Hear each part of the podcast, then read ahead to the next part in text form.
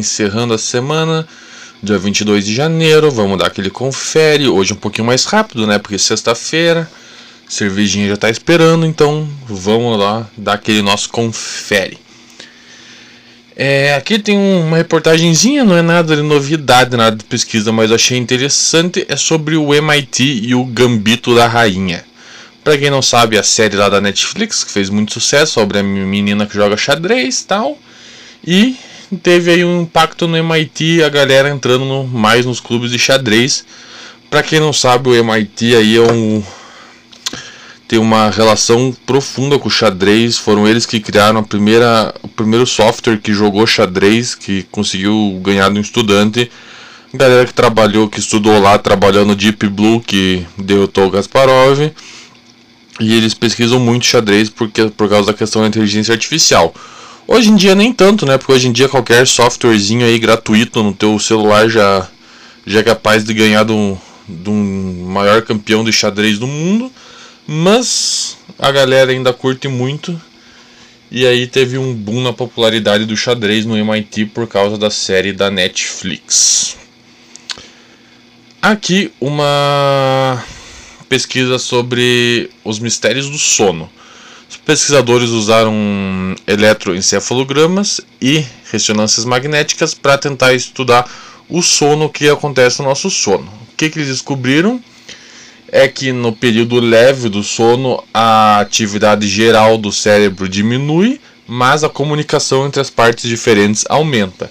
Já quando a gente vai para o sono profundo é o contrário, a, a comunicação entre as partes do cérebro diminui, mas a atividade geral aumenta, né? O, o sono profundo é fundamental para a regeneração do, do, das células nervosas, do corpo. É... Todo mundo sabe aí que se ficar 3, 4 dias sem sono profundo, você começa a ter alucinação. E esse estudo aí é importante para tentar pesquisar aí sobre a questão da consciência do sono, das, das doenças que afetam o sono e tudo mais. Ontem a gente falou sobre carne, né? É, sobre plantas artificiais, era madeira no caso, e agora está saindo uma nova, um, novo tipo de carne feita em laboratório. É, eu sempre tenho a tendência de falar carne artificial, mas é complicado, né? Não, não é artificial porque não deixa de ser carne, mas é feito em laboratório, tipo aquele diamante feito em laboratório, né? Ele não é artificial porque tem todas as características de um diamante, é um diamante, mas é feito uh, em laboratório, né? É, então, para carne é mais ou menos a mesma coisa, né? não é não é carne artificial, é carne, mas é feito em laboratório. O que, que tem essa pesquisa aí? Que eles estão criando um tipo de carne que é feita em camadas. Eles fazem tipo uma camada de células de única camada de células e daí vai empilhando uma na outra para formar o pedaço que você quiser de carne e o que tem de legal é que eles conseguem fazer com a porcentagem de gordura, com a marmorização de carne que você quiser. Eles começaram com carne de rato, falaram que não experimentaram, mas aí fizeram carne de criada em laboratório, laboratório de coelho. Os pesquisadores experimentaram e falou que ficou muito boa, idêntica à carne de coelho normal. Aqui uma coisinha um pouco mais de física teórica, física quântica é uma pesquisa aí que vem trazendo novos insights sobre caos e equilíbrio. O que acontece? Vamos imaginar aí uma mesa de air hockey, cheia de disco. Os discos se batendo e vai ter a tendência aí de depois de um certo momento, mais ou menos todos terem a mesma velocidade, o mesmo movimento e a mesma temperatura. Porque um vai interagindo com o outro, vai mesmo meio que encontrando um, um padrão, um equilíbrio. Se você imaginar que esses discos são tipo intocáveis, um disco atravessa o outro, eles não interagem, a ideia é que o disco mais rápido não vai interagir com nada, vai continuar mais rápido, o mais lento vai continuar mais lento, o mais quente vai continuar mais quente. Tá. O que, que teve nessa pesquisa? Teve nessa pesquisa que os cientistas aí fizeram isso com com, com na mecânica quântica, fizeram as partículas é, teoricamente em caos, é, botaram aí num ambiente para elas ficarem circulando livremente, sem interagir uma com a outra, porque né, física quântica elas passavam, passavam por dentro da outra, entre aspas, né? O que aconteceu? Aconteceu que é previsto que cada uma ia ter o seu movimento diferente, só que nessa pesquisa, mesmo elas não se batendo, elas não interagindo, uh, elas entraram num equilíbrio térmico, elas mesmo meio que atingiram a mesma temperatura, velocidade e organização. Daí então aí meio que dá uma modificada em tudo que os cientistas imaginavam até então. Eles estão falando aí que seria um approach aí híbrido entre a física quântica e a teoria do caos e na verdade eles falaram mesmo que eles não sabem muito bem explicar. Não não é um sistema ordenado como era esperado, não é um sistema totalmente caótico como também poderia ser esperado, então eles estão meio que sem saber talvez aí então seja uma possível revolução na física de partículas. Aqui um protótipo bem legal de wearables. Wearable, para quem não sabe, são os dispositivos que você usa no corpo, é relógio inteligente, pulseira inteligente, já tem anel inteligente para vender, tem essas coisas aí com é, capacidade de tirar energia da pele da pessoa. É, não, as coisas então não teriam bateria, elas funcionariam por conta do calor da pele. O que tem de revolucionário isso aí é que as, os dispositivos termoelétricos até então existentes, os que tiram eletricidade do calor, eles são rígidos por causa da, da estrutura da composição deles, necessária da necessidade do de ser material rígido, né, dos semicondutores dos eletrodos de metal duro. E aí então as pesquisas estão avançando para conseguir fazer isso em material mole, né, para você poder pôr na pele, e os pesquisadores já conseguiram fazer isso com uma luva térmica que tem um sensorzinho, claro, né, que é coisa muito simples. É, é um sensorzinho de temperatura que dispara um alarme de LED quando encosta numa coisa muito quente. E não tem bateria, esse sensorzinho de LED aí é totalmente ativado pelo calor da mão do carinha usando a luva bem legal, né? Claro que ainda vai demorar, né? Pra gente ter um, um smartwatch aí que. que. Que se abasteça diretamente na nossa pele, mas é um. já é um passo andado.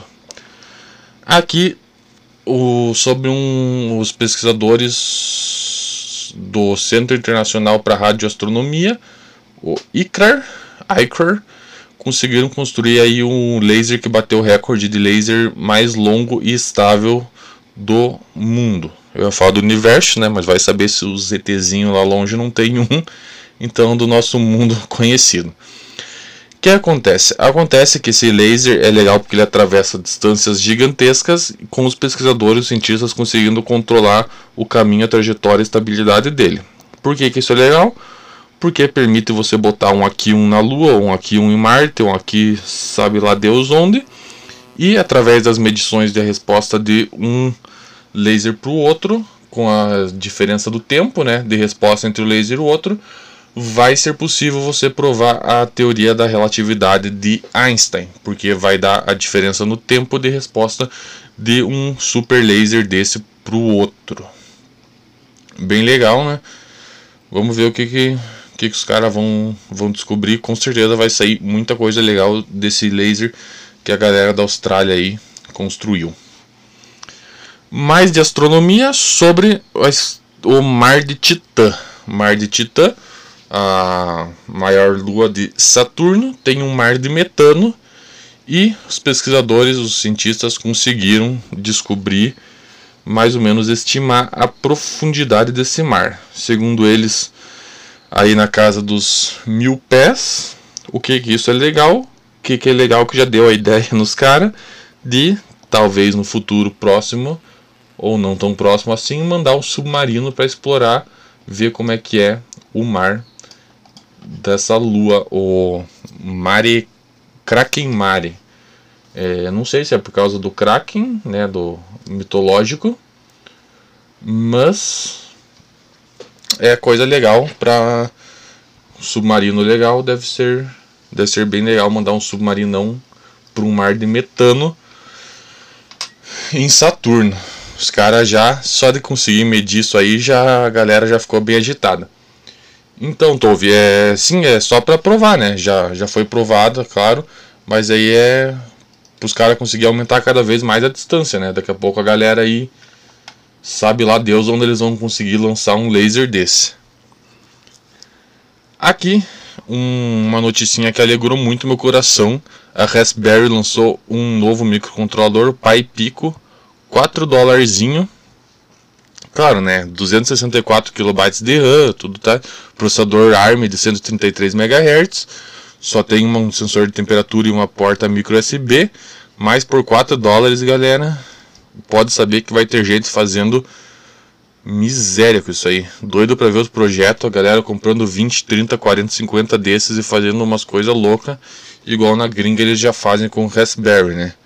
Eu tava vendo esses dias, tem uma bateria de beterraba que os caras fizeram com um Raspberry. Botaram um Raspberry em cada beterraba, beterraba, fruta mesmo, com um som diferente saindo de cada beterraba e fizeram uma bateria. Tem coisa muito legal. Mas, né, infelizmente aqui no Brasil eu nem fui ver, mas os Raspberry novo aí estão saindo uma fortuna. E também tem aquele Raspberry novo que eu não lembro o nome, que é um, um tecladinho, né? Eu achei muito legal, dá uma nostalgia daqueles PC antigão que vinham embutido no teclado. E a Raspberry lançou um desses aí para tentar estimular o ensino da programação. Obviamente aqui vai ser mais uma fortuna, né? Com certeza mais de mil mas lá fora é um brinquedinho bem acessível para ensinar a criançada a programar. Uma pesquisinha aqui de mais de linguística sobre os benefícios de crescer numa casa bilíngue. É isso, todo mundo já sabe, né? Não tenho que falar que, que saber duas ou mais línguas desde criança é bom demais. O que os pesquisadores descobriram é que as crianças que são criadas em lares bilíngues tem aí umas, algumas capacidades cognitivas, é, vamos dizer, aprimoradas, mas mais, mais, mais desenvolvidas, principalmente na detecção de padrões, né?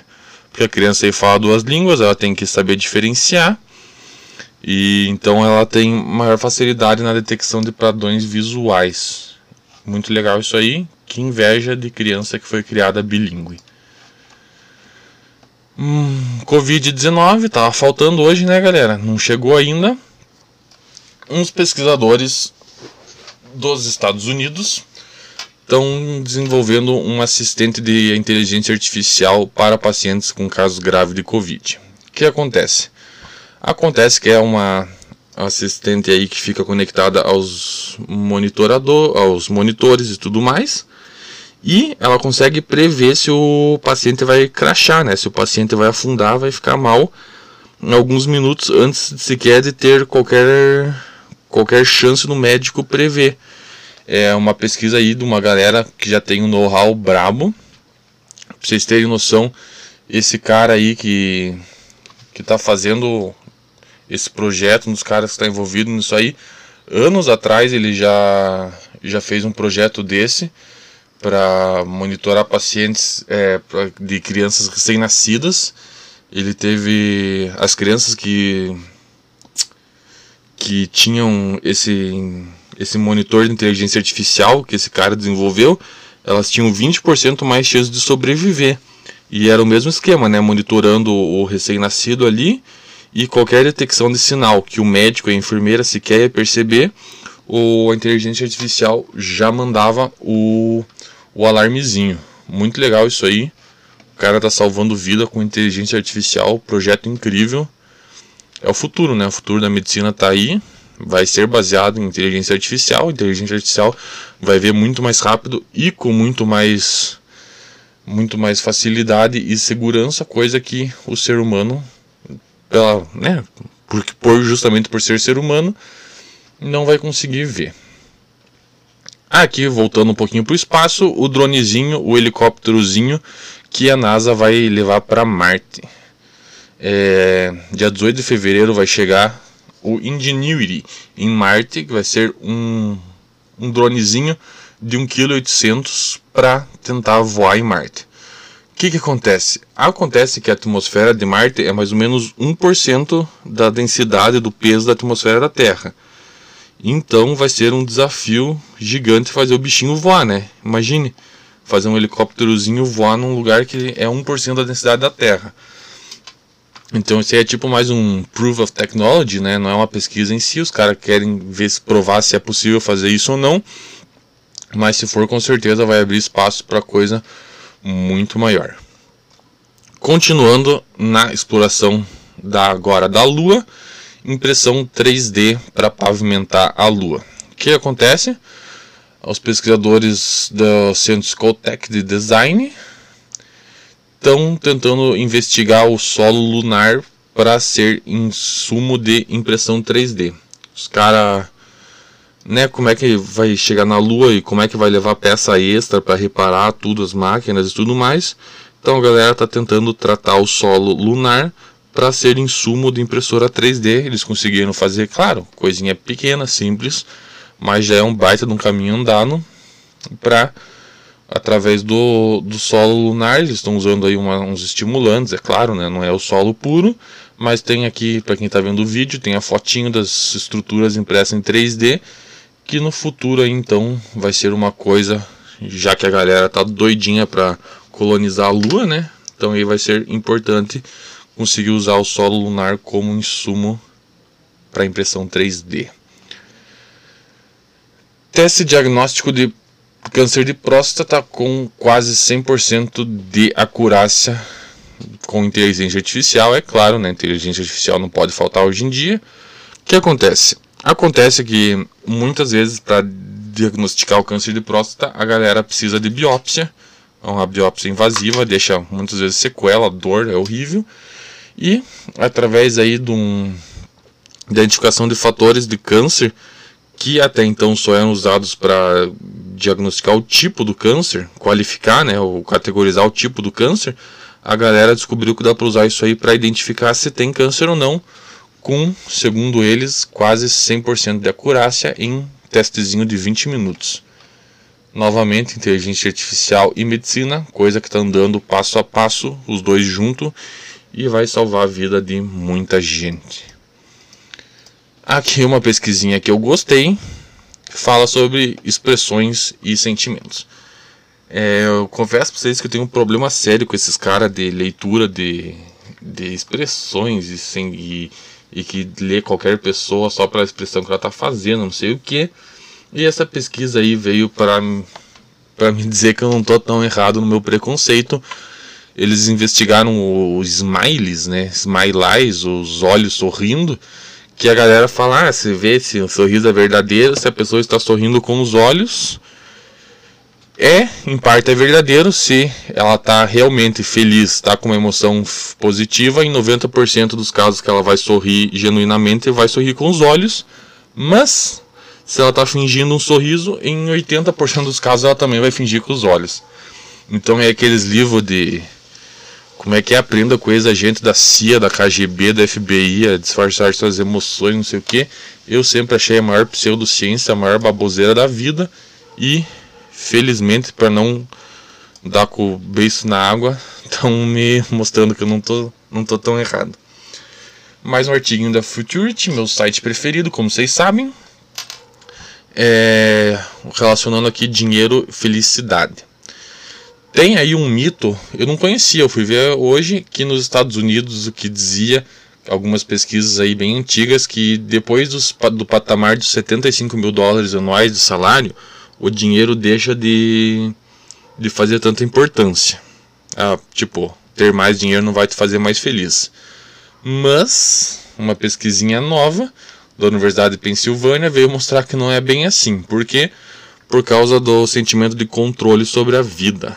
Aí os caras estão mostrando que a galera sempre vai querer mais, vai ficar mais satisfeita com mais dinheiro. Por quê? Porque quanto mais dinheiro você tem, mais senso de controle sobre a vida você tem. Você vai poder mandar e desmandar nas outras pessoas, vai comprar o que se você quiser. E aí os caras estão falando que é mais ou menos proporcional. É, tipo, de uma pessoa que ganha 50 para 100 mil dólares por ano vai dobrar Aí os, a sensação de bem-estar, de controle, de 100 mil para 200 mil vai dobrar. E, e isso aí é meio para desbancar aquele mito que dinheiro não traz felicidade, né, galera? É. Não traz felicidade, mas traz. Mas manda buscar, né? E os caras que têm muito dinheiro, não, nunca ouvi ninguém reclamar de ter muito dinheiro. Mas nós somos pobres, então vamos continuar nessa. Aqui está tendo treta do Google e da monetização de notícias. Para quem não viu, a França lançou uma lei que a Google vai ter que pagar para quando ela compartilha a notícia da, dos jornais e das mídias tradicionais. Na França ela aceitou, já fez a proposta, já está fazendo acordo com as empresas e tudo mais, mas não sei por que na Inglaterra, na Austrália, ela não ficou muito feliz. É uma lei mais ou menos parecida que eles estão tentando fazer, que a Google, Facebook tudo mais, quando compartilha uma notícia, vai ter que dar uma parte da grana para os jornais que fizeram a notícia. E a Google ameaçou, está ameaçando sair da Austrália, falou que se a lei passar, ela vai vazar, porque vai inviabilizar o modelo dela.